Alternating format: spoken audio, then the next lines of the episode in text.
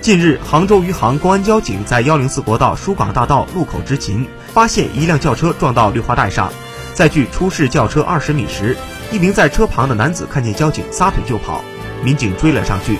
发现那名男子陷在桥下河床的淤泥里无法动弹，民警试图寻找干状物帮助男子上来，但男子死活不愿上来，经过一番折腾，终于将该男子拖上岸。